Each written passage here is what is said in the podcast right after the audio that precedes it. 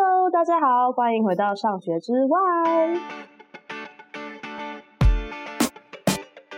我们今天又很荣幸的请到来自台大的老师，真的很感很感谢很多台大老师都愿意接受我的采访，他们现在都很热情，然后对教学很认真。那我觉得今天的主题非常的酷，就是其实我自己是没有经历过，但是我知道其实现在在很多的学校里面都开始在推动一个。新的一一种比较创新的计划。那我今天邀请到的就是来自呃台大的创创学程的主任，他是 Gary 老师。那我们一起来欢迎 Gary 老师。Hello，Hello，呃，我是 Gary 老师。那我的中文名字叫做林敬玄。我现在主聘呢，其实是台大的生化科技学系。那只是在大概七年前的时候，就因缘际会。哦，说难听点就是被推坑了，推坑到 台大创意创业学程。那我现在是在创创学程担任主任，然后协助一些业务的推动。好，那我今天其实是想要访问，就是关于创意创新学程里面的内容。然后其实我自己也有上过类似就是创业课程，然后那个课程还会有那个业界导师、业师会来，可是我有一点点小小的经验。可是我自己觉得，其实当年的那个环境。其实要接触到真的是创业，或是说你真的要发展 idea 做出来这件事情，对一般的学生来说是很遥远。所以今天就是很想要从就是 Gary 老师这边，然后知道，诶，到底说要真的以经历一个我不知道怎么说一个有效的创业吗？或是说真的是哦有我真的有变成创业家的感觉有出现，到底要怎么在学校才能做到？那我第一个想要问的问题，其实是比较反骨的问题，就是创创学程啊。我是想说，应该会很多学生觉得说，我没有要创业啊，或者说创业在这个国家应该是少数人做的事吧？应该大部分的人要做的事情，应该还是进入普遍的一般的公司里面。那为什么呃会有创创学程？那创创学程应该跟我完全没有关系吧？能问老师会怎么回答？这一点其实个这个问题蛮好的，应该说。其实你不创业，也应该要有一些创业家的精神，就不一定要创业家才才需要具备有创业家的精神。我必须说，在台大为例，尤其是台湾比较好的这一些学校，如果说你毕业了就是进一些，比如说台积电啊、啊、呃、Google 啊，或是联发科这些公司工作，不是说不好，而是觉得好像有一点点可惜。就你应该有更大的一些愿景，然后理想去做你未来的规划。那你不一定要就业，毕业之后，其实你也可以选择创业这一块。那创创学程它其实主要要做的一个部分，其实在创业教育。你刚刚我觉得主持人讲的也没错，就是诶，我毕业不一定要创业，创业可能也不是我唯一的一个打算。那我们创创学程其实。鼓励的是学生在从里面去做中学，然后去面对困难，去了解从零到一的一个过程到底会发生哪些事情。那这个跟社会的一些实际的状况，我觉得还蛮类似的啊。因为你毕业之后，你不见得可以选择你的主管，不见得你可以选择你的同事，那你可能会遇到各式各样，有些好的，有些不好的同事。但你可以做的一件事情就是你去面对，你去解决。那我觉得创创学程在做的这一块创业教育，呃，应该是提供学生去了解说，呃，社会的缩影是什么，然后怎么去面对失败，怎么去了解失败的一个过程，而不是一昧的鼓励学生进了创创学程之后就一定要创业。那我觉得这个比较像是创业家的精神。创业家精神，他我觉得他比较不像是一个人的人格特质，因为你会发现到说，有好多创业家其实他们都有不同的一个人格特质的存在。嗯，所谓创业家精神，它比较像是一个第一个 mindset，就是心态，然后第二个是你的行为模式是不是真的像一个创业家的精神？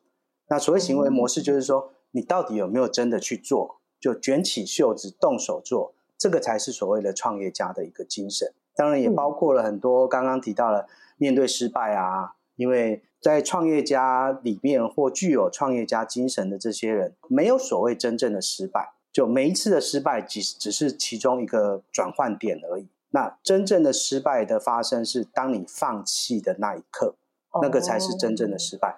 那所以说，所谓创业家精神，就是你怎么去面对失败，怎么去了解失败，然后怎么去克服这些问题，而且必须要动手去做。那这个才是真正创业家精神，不是单纯只是人格特质的问题，它背后主主要是心态的问题，还有行为模式的一个状况，它比较符合像是一个创业家的精神。哦，哎，老师，那我想问你，就是。因为我自己觉得也有很多面对失败的经验，但我也蛮可以理解说，有时候你在遇到挫折，或是你做一件事情没做好的时候，会可能会怀疑说，诶，我是不是没有那么在这部分有才华，或是我可能在这个部分不是我适合的部分。但是听老师这样讲的话，会觉得说，其实最重要的事情就是这这件的失败，其实是你停下来，而不是说你遇到的我们一般定义的那可能没有一步到位，或是没有成功，那个就。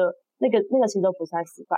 那蛮想问说，老师，如果是你，就是或是你看到的学生，就是到底你说面对失败，就是要用什么方法面对失败会比较比较好？怎么面对失败哦？如果以创创学程来看的话，基本上我们在整个创业教育一开始的一个过程，就是去了解你的背后的使用者啊，你一定会有一个预设的产品跟服务嘛。那这个产品服务是不是真的可以满足使用者的痛点？使用者的需求，可是你会发现，当你去做一些访谈的时候，或做直性的一个调查的时候，会发现到说，好多的人的使用者形形色色。嗯，啊、呃，比如说你要处理，呃，我们最近的有一些创创学成的题目，他们想要去处理保姆托育的问题。好了，啊，因为我跟你正好都有，嗯哦、对我跟你正好都有小朋友存，就是很小的小朋友。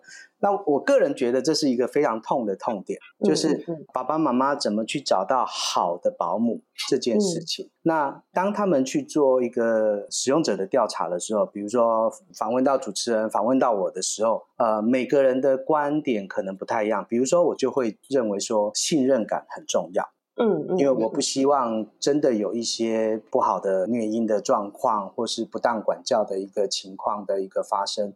可是你怎么让我觉得这一位保姆她是有信任感的，嗯，但真的很难诶，非常难。你很难在面试什么一次两次就真的觉得可以信任他。是，那这这个可能是针对我个人的使用者。可是当他如果去访问另外一个使用者的时候，他可能会觉得说，我需要便宜的，嗯，就是保姆托婴的价格的限制。对，所以每一个使用者可能不太一样。那你会透过这些使用者。不断的去优化你的产品服务。那假设他今天打的是便宜的话，就是我们的保姆就是比市价还要便宜两成。可是当他遇到我这个使用者的时候，应该说我还是会在乎价格啦，对，没没有到有钱这样的地步。但相对而言，我更更重视的是信任感这一件事情。那就变成说，他们其实刚开始做的所有的产品服务都不对，他们必须要从头来。那这个过程呢，其实就是一个蛮算是一个挫折的例子，一个失败的例子。那他们必须要回头去做。嗯、那所以，如果他们不做的话，或者说他们放弃的话，那个对他们就是真正的失败。可是他们可以周转，嗯、他们可以去想一些其他的方式，把我使用者的观点去优化他们的一个产品服务。那这样的过程，其实就会让学生不断的训练说。我们的东西是不是真的符合呃使用者所需要的？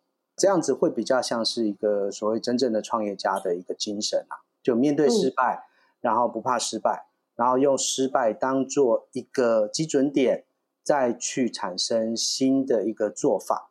所以重点都还是动手做，如果没有做的话，永远就会停在那边，那个就会呃所就是我们刚刚讲的真正的失败的一个状况。嗯。这老师是说，比如说在可能是在一个失败的状态下去学习，然后再继续做下一步的行动。是，他很坚韧诶。呃，对，其实呃，应该说创创学程的创业教育的课程其实还蛮多，会让同学遇到很多挫折的部分。但所有的失败、所有的不堪、所有的挫折，其实都是。创创学神希望提供，然后希望让学生亲自去体会，这样你才学得到东西。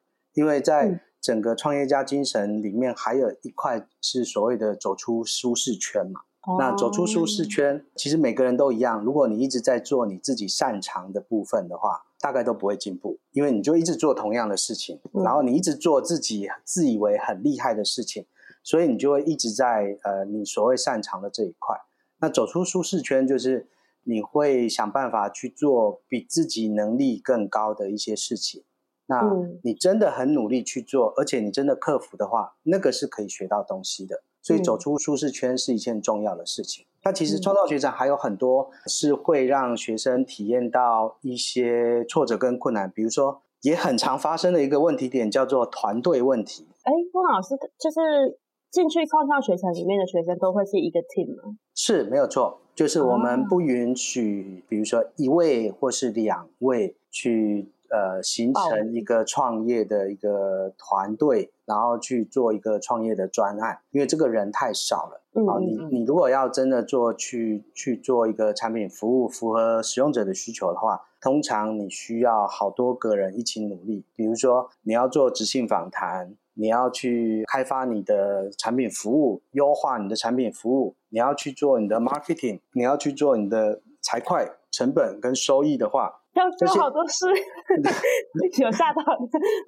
这些都不是对，这些都不是一个人就可以做到的事情。嗯，对，所以就变成说，呃，他们需要一个团队。可是当一个团队的时候，就会出现问题了。以创创学城来说的话，其实大部分都还是学生，就可能过去都还没有社会真正的历练。当然少部分有啦，但大部分都是。一路往上念书，所以还没有经过社会的洗礼，所以他们对于学生之间或同学之间，基本上都觉得。呃，我的团队里面每一个成员都是都是很 easy going 的这样子，可是可能相处过了三个月或半年之后，就会开始有一些声音出现，就学生会觉得说，这好像不是我想做的。就一个团队里面，假设五六个人，这不是我想做的，我的初衷、我的热情不在这边。那也有人可能说，哎，这个商业模式好像不太对，我们不会赚钱，我们是不是要改成更加盈利的方式？但可能有一些人他很执着说，我们就是要做社会企业，所以中间会有很多起冲突的一个点。当然也有很多是里面每一个人对于呃创业这一块每一件事情摆设的一个 priority 一个位置点不太一样。有些人很在乎，我想把这一个创业专案做好，但有些人很在乎的是家庭，有些人在乎的是学业，有些人在乎的是我毕业之后可以去哪里工作。或是新创单位工作，嗯，所以就变成每一个人的投入的时间不太一样，那过程也会吵架啊，然后闹翻啊等等。所以我也常常在中午的时候，很常跟不同的创业的团队的同学做一些辅导的心理辅导的一个过程。但我都会提出一点，就是说这过程的吵架啊，然后团队的不和啊，团队的磨合，都是创创学城要让你们去体会的，因为实际的状况就是这样子。嗯如果你的团队都很好的话，你走完一年的学程，其实你会学不到什么叫做团队合作，嗯，什么叫做团队的一个争吵，然后什么叫做团队一开始应该要把话说清楚，就是我可能可以贡献一个礼拜可以贡献四个小时，或是十二个小时，或我每一天都可以贡献多少，所以。在团队过程当中，也是在整个创创学程一整年，几乎从创创学程团队一组成的第二个月就会开始发生了，就会开始发生啊，团队吵架啊，理念不合这样子，然后会持续到一整年。那这个过程我觉得还蛮好玩的，就是学生会学到很多不一样的一个事情跟观点。还有怎么去跟比较强势的人去合作啊，或是开诚布公谈一谈这样子，然后怎么去跟一些被动的人，怎么去督促他怎样子？那当 leader 的人应该要扮演怎样的角色？然后当成员的人应该要扮演怎样的角色？我觉得这些都是很好的学习。那这一些可能在课堂上多少会学到一点，但在创业教育创创学城里面，他学到的东西其实再更完整一点点。老师，我刚刚听起来觉得。你的观点是一个很开放式的状态，就是我的意思是说，就像你说的，你提到很多不一样的学生，有人可能就是一头热进去，然后发现，哎，我根本就不喜欢这个议题。如果我我是他那组的人，我一定会觉得我很衰，或是我会很错愕，然后是说，像老师有说，每个人的 priority 不太一样。那当然，我们原本预想的，就像就像我刚才问说，哎，我又没有想要创业，我干嘛要进去？所以我觉得很多人预想是说我好像。继续这个学程，就要是哦，我就是要，比如说我起码要把我现在做的东西真的做到好，我要全力去冲的那个想象。但是事实上是，可能有一些人，他们其实更在意的是，我其实家庭生活也很重要，或是说我还是要想我以后毕业找不找到工作这样的一个状态。所以我就我觉得这很开放式，就是如果我原本预设是说，如果我是创创老师，我要打分数，那我是不是要评分给那个最冲的那个人最高分？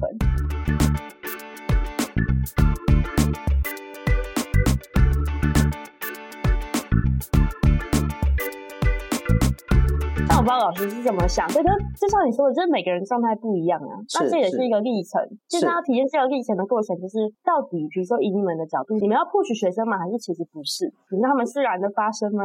基本上创创学程就这一个学程，还是会去多少 push 学生啊。简单来说，刚刚有说我们会上很多课嘛，我们是一整年的课程。那上学期的话，主要会着重在，比如说痛点是什么。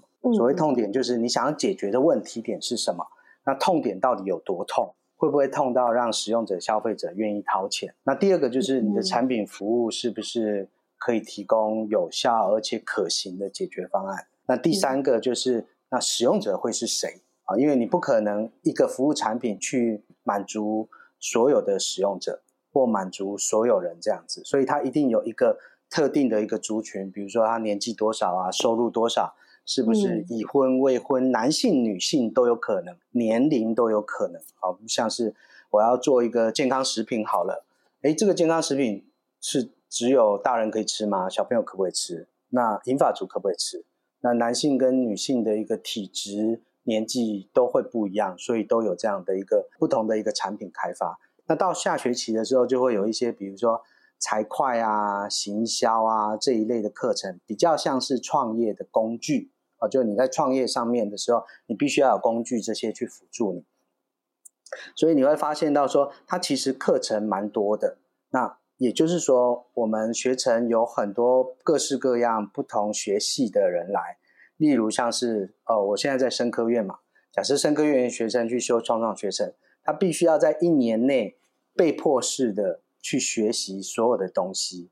但我觉得这件事情不是一件坏事。就创创学生还是会 push 学生，那你被迫式的学习呢？你可以自己想一想，在自己的科系呢，有没有办法去学到这些东西？嗯，就是很多不同的 scope。那创创学程收到不同的一个学系的学生，另外一个很好的好处就是，有时候一个呃产品服务创新的产品服务。当有不同的专长领域的人进来的时候，他会有不同的一个火花啊。比如说，我是可能跟生技医疗有关系，那如果说我遇到电资的人，那是不是有机会变成一个大数据 AI 判断的一些跟生技医疗、健康食品有关的这一些的一个创新的一个产品？所以在学程里面，我们有一点是比较封闭，就是我们会 push 它玩真的。那另外一点是我们很开放的是。不会去强迫说学生一定要做到什么程度，那这样子会让学生有跳脱框架，有更多的一个天马行空的一个想法。当然，能不能找到好的人，在学生端的部分，它的困难点是稍微高一点点。可是，在业界、在社会，其实也一样。你会发现，不管是多好的公司或多小的公司，找到好的人，找到对的人，好的人才。都是一件很难的事情，而且是一件很重要的事情。嗯、那只是呃，在学程里面，你我们就会让让学生很快的去体验说，你出社会之后就是这样子。那你如果不做任何积极的动作的话，嗯、就是你不做动作，不做任何反应的话，或不面对的话，这个问题就永远在。只是我们把这些缩影拉到学程里面，嗯、他们就会很快的去体验。那出社会之后呢？因为他们有经历过，所以他们更知道说未来遇到这些问题的时候要怎么去处理，要怎么去面对。哎，老师，那蛮想问，会不会有一些团队就会因为大家的想法分歧，然后就没办法继续活下去，或是要换人？会，很多很多，非常非常多。哦，这都是常态。常态常态。对，嗯，因为在其实出社会也是这样子啊。对，你可以选择离职，你也可以选选择，应该说你可以选择离开，你也可以选择继续待在同一个公司、同一个团队。所以，我们大概在上学期的时候，假设今这个学期有十组的话，就十组的创业团队。我们大概到学期末的时候，可能会有六组可以进到下学期，然后学生会给一点点资源，让他们继续往前。那没有进到下学期的这其他的被淘汰的四个创业专案呢，我们只是淘汰专案而已，我们没有淘汰人。哦，所以这些人呢，必须要融入到新的一些的已经有晋级的那六组。那这其实也是一种学习啊，就是你必须要去面对新的成员。新的团队，这个很像你出社会之后，最后觉得这间公司可能没有愿景，或其实真的跟你理念不符的时候，你要换公司，其实是一样的状况，你必须要重新适应公司这样子。对，所以其实还还是有蛮多创业专案在一学期之后是没有办法走下去的，不能说我们乐见的啦，就它的机制本来就是这样子。那被淘汰的。同学呢，其实他们会学到被晋级的同学还多的事情，因为他们就面临多一件事情要去解决啊，所以不是什么坏事。找出新的方向吗？还是去融入新的？融入新的一个团队，那你也要尽快的去了解新团队他们目前的团队成员的工作分配是什么。你进去之后，你可以扮演一个什么新的角色？嗯，等等这一些东西。所以哦，有时候。以一次的一个挫折，它其实往往带来的是另外一次学习的一个机会，所以我觉得我们觉得我们觉得不是什么坏事。虽然学生在当下会很不舒服啦，挫折，对，对他们说，为什么是 我被淘汰？为什么不是人家？然后我也很努力呀，只是好像得不到老师跟业师的一个青睐这样子。可是，在我们的角度，是你被淘汰的一个专案，其实有时候可以学到的多一个层面的事情，不是什么坏事。嗯嗯，哎，老师这样，因为刚刚有听到你们大概的一个机制，就是说，第一学期可能会有十组专案，然后会经过一个竞争吗？比赛吗？是，最后留下六组这样子。对，差不多六六组左右，不过看每一年的状况。呃，我们到期末的时候会找，比如说啊，业界的一个老师来当评审，那可能有些里面是创投，嗯、然后有些是新创事业的 CEO。当然也有一些是一些传统公司的一些高级主管，比如说我们里面就有像银行的经理协理啊，那有些人就很好奇，怎么会找到银行的经理协理？它就是很传统的产业。那我都会解释说，其实银行的经理协理，他们尤其在银行端，他们其实也常常去协助一些新创公司的融资，所以他们对于新创事业其实算了解的，他们也必须进一步去了解说。呃，这个新创的一个团队公司，他们呃整体的一个背后的资源有哪些？然后未来远景是什么？他们要评估可以融资多少给这些团体或新创的公司。所以其实有时候看起来好像跟新创无关系，可是因为他经手的业务其实是跟新创有关系的，那他懂的东西其实还蛮多的。对，那就透过这样老师跟业师的评审，做晋级的一个筛选。当然，每一个业师评审呃的想法不一样啊。以我为例，我通常会看学生的表现。我比较你对你的专案的热衷，你对创业的一个执着度，然后是不是真的很愿意去做？那有些业师可能就会觉得。他可能到底有没有商模，市场规模到底有多大？啊、角度不一样，对，角度不一样。嗯、那我觉得这不是什么坏事，因为通常不管是哪一种竞赛，或是有委员在审查的时候，不同的声音才可以体现出它的一个公平性。嗯、否则只要一个人当评审就好了。如果大家声音都一样的话，就是因为大家有不同的一个想法，嗯、所以在最后的时候可以讨论沟通，然后选出晋级的团队这样子。那晋级的团队当然他们。会稍微再走再深入一点点。那没有晋级的团队呢？成员其实我觉得他们也可以很快的学习到新的东西。这大概是学成整个团队创业专案筛选的一个机制。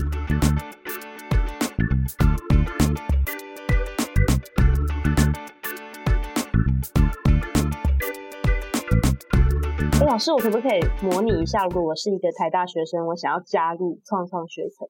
他可能会经历哪些事情？因为我我知道，其实你们有一个好像，我觉得记得还蛮有名，我不知道有没有到很严格的一个筛选标准，就进去学程。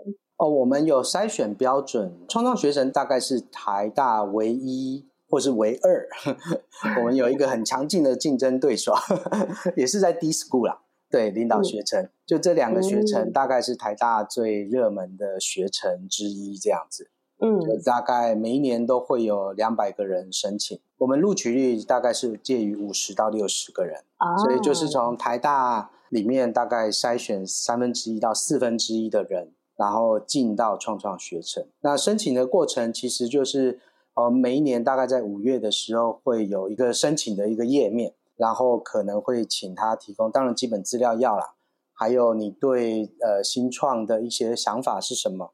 还有，你觉得目前你心里面觉得最最值得解决的议题是什么？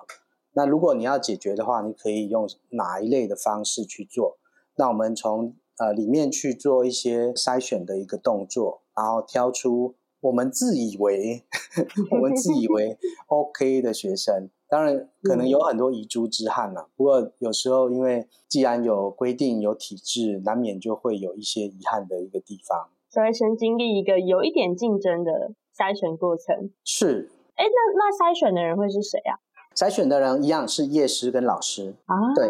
然后我们有时候还有一些秘密的人。秘密的人，比如说就是学生会的会长，哦、然后他学生也会加进来一起。因为学生会他有时候对于学生的理解程度比较高一点点，就是比如说、哦、像老师有时候并不清楚社团这样子。那比如说社团像热舞社啊，它可能是台大最大的一个社团这样子。那如果他在资料填写上面看起来也不差的话，有时候我们会把它列入一个优先考虑的一个对象。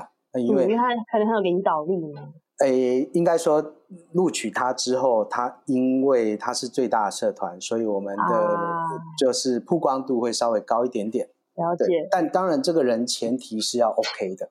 嗯，就是 OK 的。那不 OK 的话，不管你是谁，大概都很难进来这样子。嗯嗯嗯，对。就比如说，差不多差不多没办法分高下的时候，剩几名，然后我们可能就会开始看其他的东西。那我们唯一不看的东西就是在学成绩。哇，这很重要，大家快点做笔记。我，我们这唯一不看的就是，因为学业的成绩不是我们考量的点。那而且我刚刚说了，创造学程其实它一个重点是在教失败。他在教失败，就整个过程，其实你会遇到很多的挫折。他跟我们一般在课堂上，或是从国小到大学，甚至社会人士普遍的普世价值，都说你好好念书，你好好做什么，你以后就有机会得到什么东西，你以后就有机会进到好公司，拿到书卷奖，进到哈佛去念书等等。那个大概是普世的价值。可是，在创业这一块或创业教育这一点。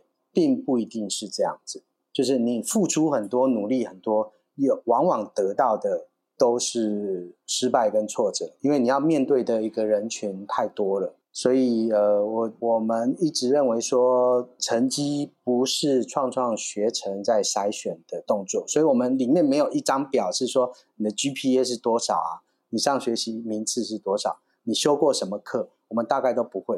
哦，我们有一一题是问说，你有没有修过？或参与过新创相关的一些课程或是工作坊，对，但我们不会去问成绩，嗯、所以成绩是我们完全不考虑的一个点。完全看你的兴趣，还有思考或表达，还有一些经历这样。呃，成绩完全没有这样。是，我们会从里面去筛选出我们自认为觉得，哎，这样的一个 pattern，这样的一个 mindset 或写作的方式，我们会认为它可能比较具有创业家的一个精神存在。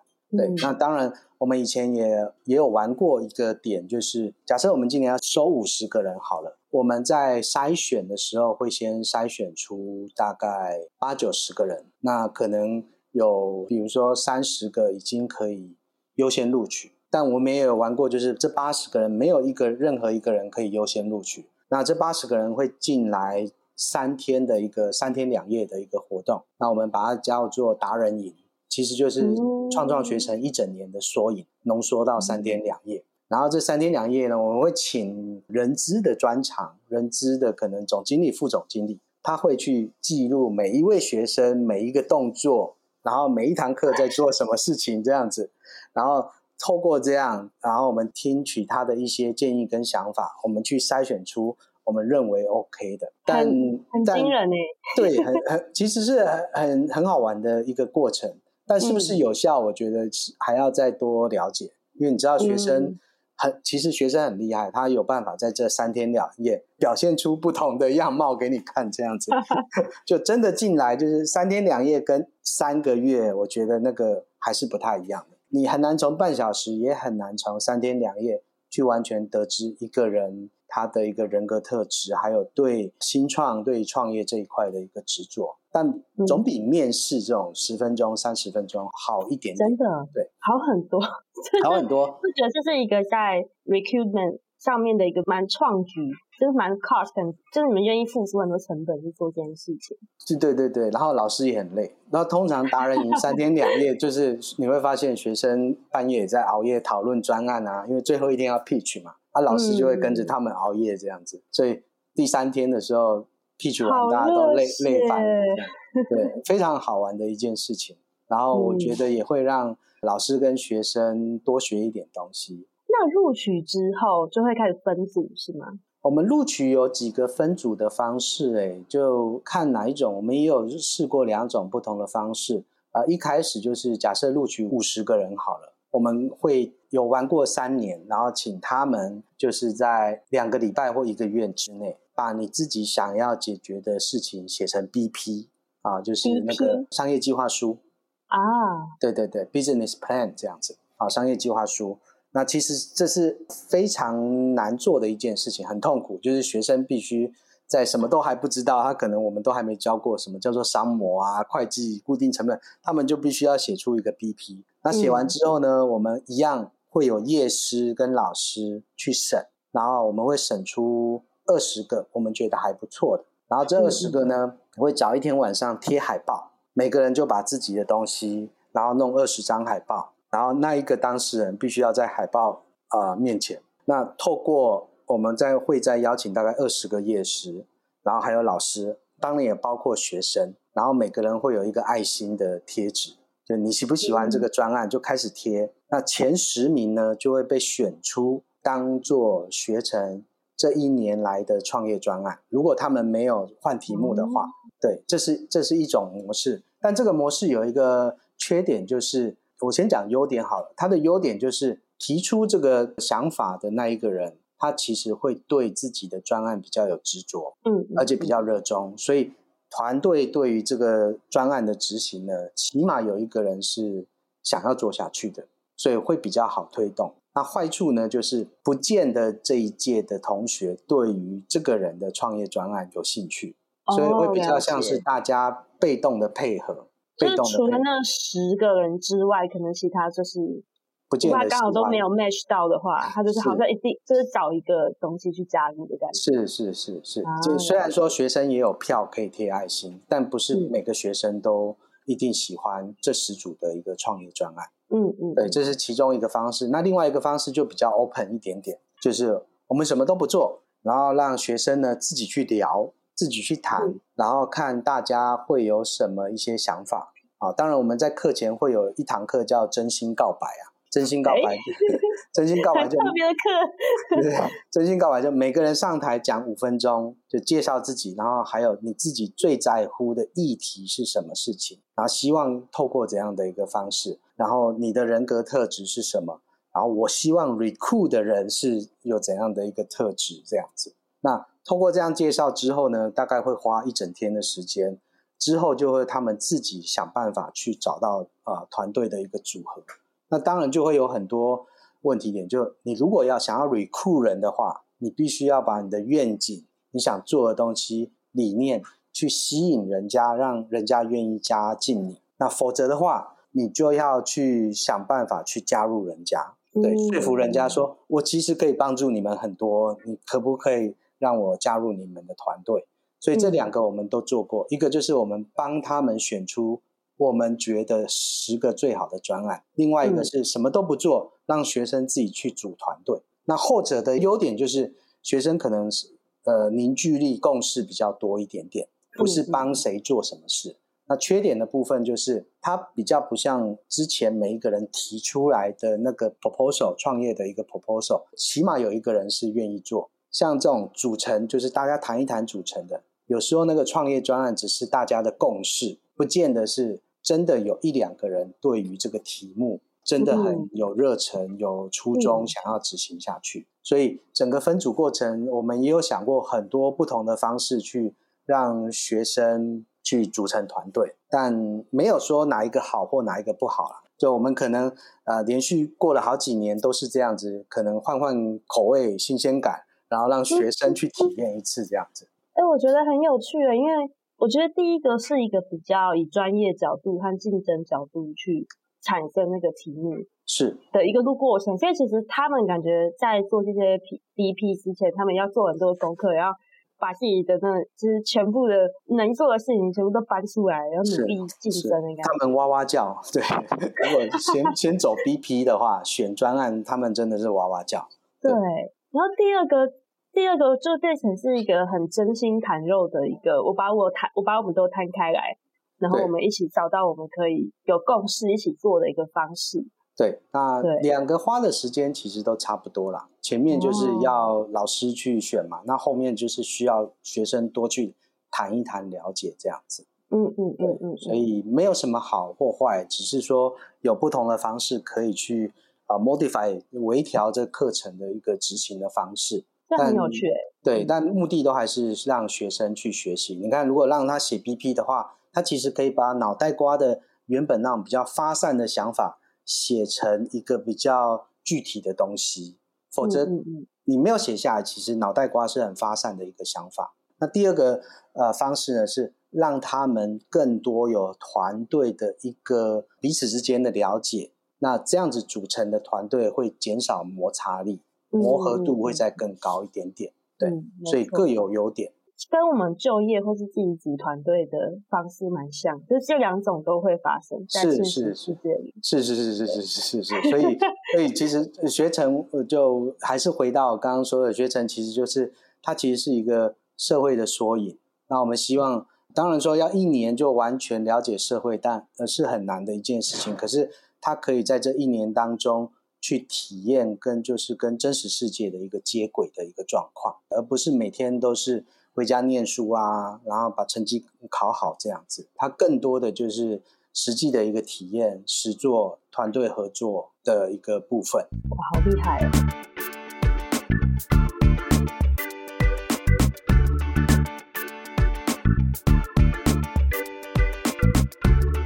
老师想问，就是像学生已经进去之后，他们也组好队了，然后除了平常。老师刚刚说的那些课程之外，你们还会用什么样的方式让他们，就是让他们现在会团队聚在一起把东西做出来？我们其实没有刻意去强迫说团队要不要每一个礼拜啊，你都要团队的一个 meeting。但学程有一些做法会让团队的向心力比较够。比如说，我们大概这学期因为是新的一届开始嘛，大概在呃上个礼拜，大概过一两个月的时候，就新学期开始过一两个月之后。我们就开始分配夜师了，然后有夜师的辅导。Oh. 那夜师的辅导当然就是，比如说，嗯，十个夜师的话，夜师就会跟那个创业团队去做一个仔细的一个了解跟对谈，还有咨商。所以他其实团队会有一个比较明确的一个向心力这样子。那当然，我们也包括了像很多的工作坊等等，然后让学生团队之间有一些。更深度的了解，但我们也不会荒废说，因为你长期待在同一个团队，你对另外一个团队其实是陌生的，所以我们也有很多课堂间的一个活动，有时候会把原本他们创业团队把它打散，然后让他们就，但那个活动比较暂时的，比如说课堂两小时的活动，让他们可以去彼此了解，呃，不同其他团队同学的一个状况，还有专案。那我觉得这件事情是好事啊，因为。其实出社会之后，最大的资产就是人脉。嗯，真的，你认识多少人，而且你也不晓得今天跟你在一起创业的团队的成员，或是其他团队成员，或是创创的学生，哪一天当了总统，哪一天当了行政院长，哪一天变成张忠谋第二，或是联发科第二这样子。对，所以我觉得，呃，彼此去多认识不同领域的人是一件好事。所以我们没有刻意说一定要团队组成五个人一组，然后你永远是跟其他团队在做竞争这样子，应该是比较像是多了解、多合作。嗯、那这个对学生日后的一个发展是有帮助的。嗯，林老师，那他们过了第一阶段的筛选之后，那在第二学期，他们我不知道是不是就到结局了，就蛮好奇说他们的结局会是什么样？他们的结局很多样化。然后大部分呢 是走不下去的，这是很一件很有趣的事情。就是大部分是走不下去的，或者说他们的商模没有做得很好，或是团队出了问题。嗯、那团队问题其实很大，就是当要结束的时候，可能真的有一个人想做下去。嗯，就是我真的想要试看看去创业，或是进到车库啊、加速器继续往前走。但等到你要结业的时候，其实有一部分人正好是面临毕业。那毕业的时候就有好多选择了。哦、他搞不好拿到 Harvard、Stanford 的 offer，那你觉得他会走向哪一边呢？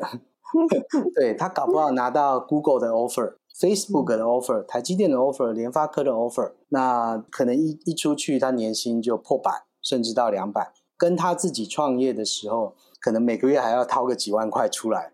对啊，对，所以当中的选择就会有很大的一个选择障碍了。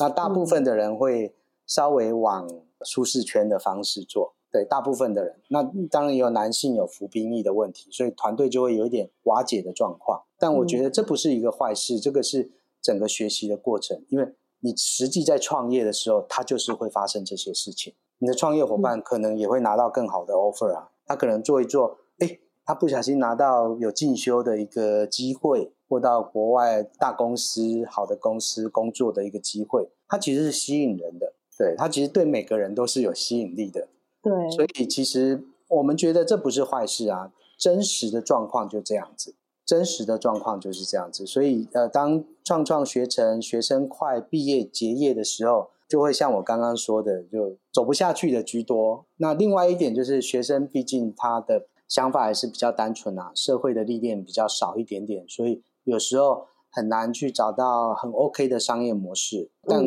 我还是要强调，创创学程不是在鼓励学生创业，它是在鼓励学生有创业家的精神，然后建立学生有这样的一个精神。我们的目的只是埋一个种子进去。搞不好过十年、二十年，他有更多的一个历练，人脉更多，专业技术更强，然后资源更多的时候，当他想创业的时候，他会就会知道说，我以前在创造学生一整年的时候遇到好多问题，那当他真的开始做的时候，他可以有更多的方式去规避到以前所面临到的一个问题，所以我觉得这件事情是好事。嗯，真的。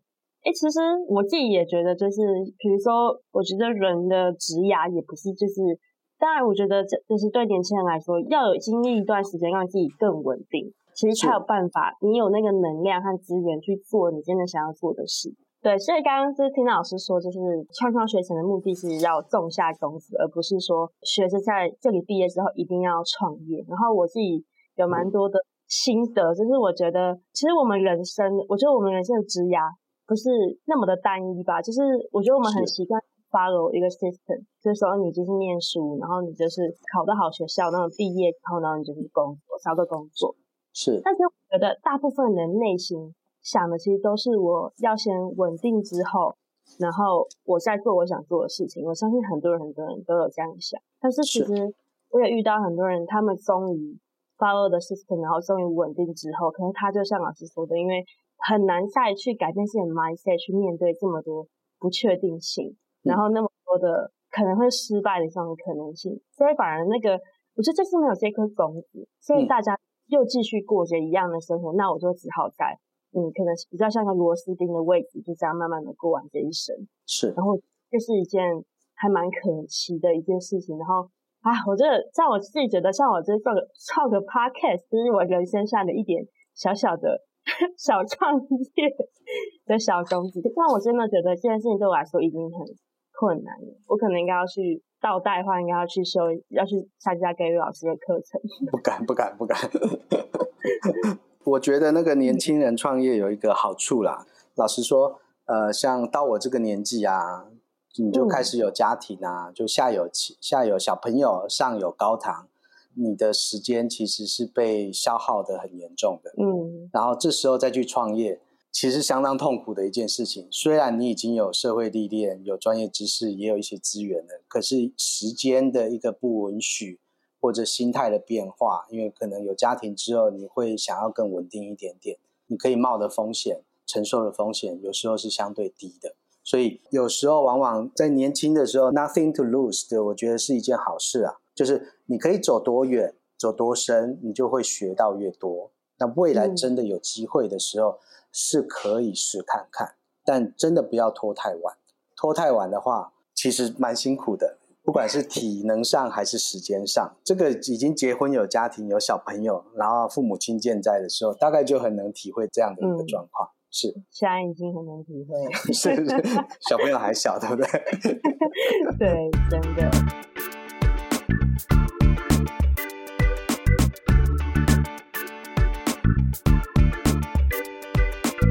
那还有些问题想问老师，是说我之前参加一些创业课程的经验，就是我觉得就是没有像老师听到那么完整的。我们可能就是一个学期，然后可能就是每一周要去上去报告，然后会有夜师在下面。我有听到老师你们就是尝试给学生很多的资源，但我还蛮想问说，你们在设计这些资源的时候，我蛮想知道说，一个真正友善，对于创业友善，或是可以让这个创业真的有凝聚力、慢慢发生的资源，其实在一个教育场域，就是呃，你们到底会考虑哪一些点，然后把它放进来？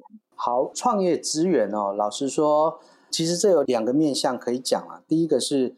在老师端的一个部分，这个我可以说明一下，就是创业资源有一个蛮 tricky 的一个点是，其实大学老师啊都没有创业过，或者几乎没有创业过。嗯、可是你找就是学术体制进来这样。对，然后你叫大学老师去上创业课，其实逻辑完全不同，他怎么会知道这些事情？对，可是创创学程却做起来了。那其实有一个重点是。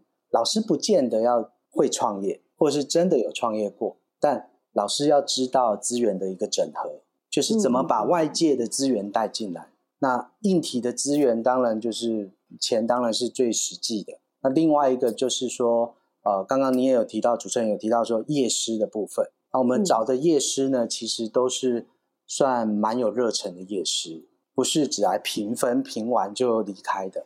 我们的夜师是。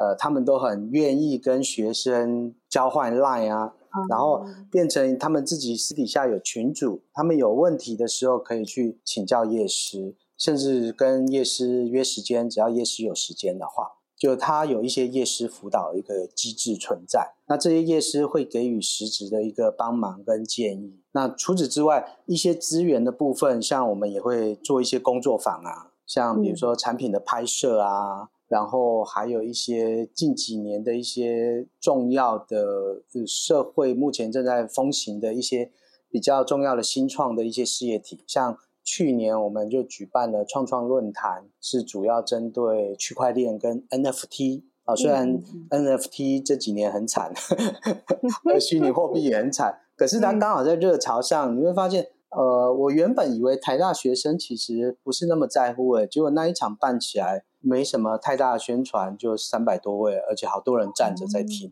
都好年轻啊，好年轻的学生，然后大家问的问题都好专业。其实我从头到尾一点都不懂区块链跟 跟那个那个什么币之类虚拟货币，其实我不是那么清楚。但但你会发现到说，可能世代的转换，区块链的 NFT 的兴起，还有虚拟货币的兴起。其实有好多学生他在乎这一点，对，那我觉得这一件事情是蛮有趣的，就是资源的整合，其实我们会把外面的一些资源带进来。那除此之外，后续在他学程结束之后，不是说学程一年结束之后他就结束了。所以在台大水源校区，它比较像是一个创业的一个体系跟生态圈。它里面除了有创新设计学院、嗯、D School，那还有像台大创创中心。哦，台大创创中心跟台大创创学城是不一样的，很多人搞混这样子。对，台大创创中心比较像是车库啦，garage 这样子，然后还有一些新创事业的一个加速器。嗯、当然，水源校区那边也有一些像育成中心啊，这一些等等。然后学成我们也会在每一届的一个社团群组上面分享说，呃，有哪一些比赛、竞赛，或是车库，或是加速器等等。如果有兴趣的话，团队愿意继续做下去的话，他们可以继续往前走，这样子。所以重点不是只是课堂上的东东西，重点是后续的资源怎么去抓进来。那夜师是一个重要的部分，还有后续辅导的部分，后续对接的一个部分。那我们中间也会提供像是新创事业的一些实习等等，然后新创公司的参访，这些其实都有排在课堂里面，就让学生了解到说。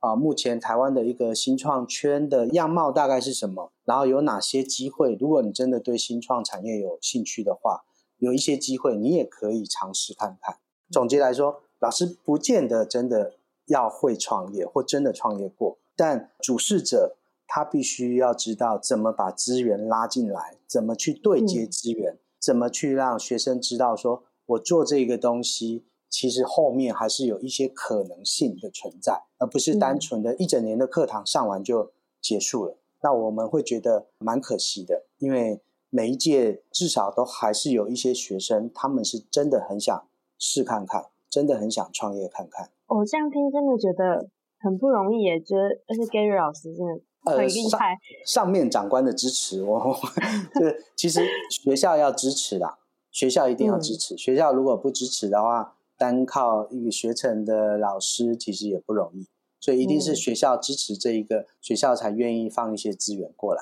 那我们手边有资源，才比较容易去运作整个学程的一个运行的方式。我我觉得那个差异啊，就以我以前上过的一堂创业课的差异，其实感觉就是在创创学程里面，就是你除了你自己呃你要做专案嘛，然后还有有导师，你有一个 mentor，有课程的 mentor 可以。你可以询问之外，其实在这个学程里面，也就像你说，会有很多新的创业趋势，就是你可以跟不同的创业者或是懂创业的不同角色一直有互动。我觉得只是活在那个一直有创业的那个氛围跟怎么说呢？很多的那种很热血跟人，你们可以聊这些话题，你你就是会慢慢的被打开，觉得这件事情，嗯，好像没有那么遥远，好像没有那么那么特别，然后就是在里面，你就可以慢慢的。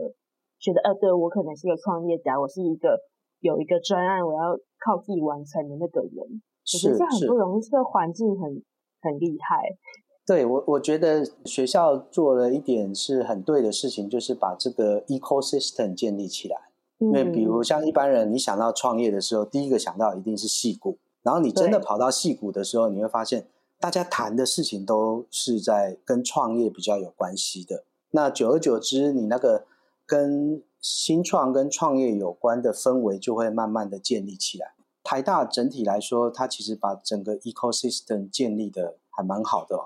那当整个 ecosystem 建立好之后，你会发现学生对于这一块的一个愿意参与度是逐渐增加的。它就会很像戏骨，嗯、很多人在戏骨其实谈的都还是跟新创居多。那我这几年有发现，在台大。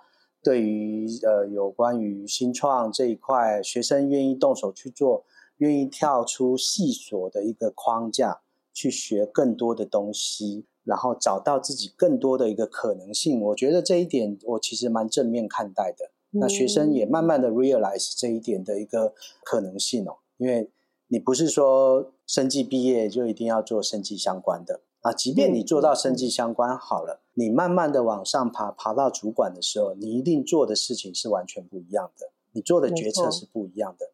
那在学成这边，其实就是会学到相当多不同的一个点线面的一个整合，让学生很快的知道说，以后出社会呢，你就是必须要有这一些的一个作为跟想法，以及创业家的精神的一个心态。哎，老师，那我蛮想问，你会觉得这样的一个创业的教育会适合普及给普遍的年轻人或大学生吗？我觉得应该要普及耶，但是不是一定要在大学生？嗯、我觉得是可以再思考的一点。如果你台湾跟美国去比较的话，你会发现到说，美国他们从小的教育其实就非常非常多元化。对，然后所以在美国的学生或国外的学生，他们勇于发言，嗯，然后没有人会去评断说他发言的到底是好的还是坏的。可是，在台湾的一个部分，嗯，你会发现学生其实很怕犯错，他很怕上课发言的时候犯错，然后遭受到老师甚至其他同学异样的一个眼光哦。所以，我觉得在亚洲文化有点可惜的是。就儒家文化的教育思想还蛮根深蒂固的，就是所谓的“唯有读书高”嗯、这件事情，对，蛮根深蒂固的。那就变成说，它其实是一个框架的东西。那长期以来，学生只习惯去回答制式化的一个标准答案，那我觉得是蛮可惜的。呃，所以变成说，整个创业教育不一定要呃做创业的部分，但整个。创新的一个教育，翻转式的一个教育方式，应该要从小开始做起，而且家长们的观念要再开放一点点，这样子其实会让台湾有更多元的一个呃人才的一个培育，而不是每一个都单纯从从系所出去这样子。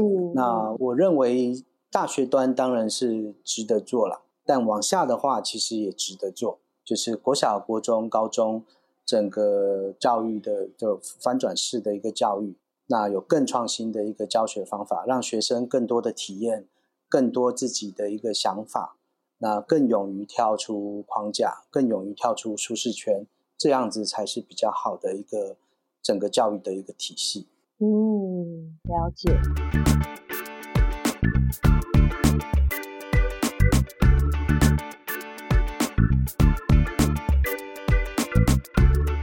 那我们这一集其实 Gary 老师又蛮完整的，让我们先知道说，呃，其实创业教育最想要帮助学生培育的是创业家精神。然后在这个过程中有很多，呃，我觉得虽然说是面对失败的机会，但好像也不是故意让他们跌倒啊，就是说让他们真的进入一个真实的，无论是组成团队或是沟通，然后把一个零到一做出来的历程，就是你真实世界里面会遇到的。世界其实就是这么多的失败，那你要怎么面对失败的这个精神，然后动手做的精神，然后更重要的还有我们听到就是创创学程怎么样整合了很多很多的资源，然后很感谢 Gary 老师 很厉害的，呃，谢谢谢谢，对对，创造一个很棒的 ecosystem，一个创业的生态环境，让学生在这个环境里真的就不是说，哎，我只是在上课交作业，跟夜师比比赛这样结束。他们还有更多，他们在这个环境里真的学到这个精神，而且要去思考，就把自己的理想去做好，然后跟未来做整合。诶，蛮想问老师，那你们有没有什么愿景想要跟大家说一下？我们的愿景就是希望台大的学生可以更愿意踏出舒适圈，更愿意接受挑战，更愿意打破系所的一个藩篱。我不是说系所不重要哦。啊，我们一直鼓励所谓的跨域合作或是团队合作。可是，当你没有专业的时候，你没有办法谈跨域合作。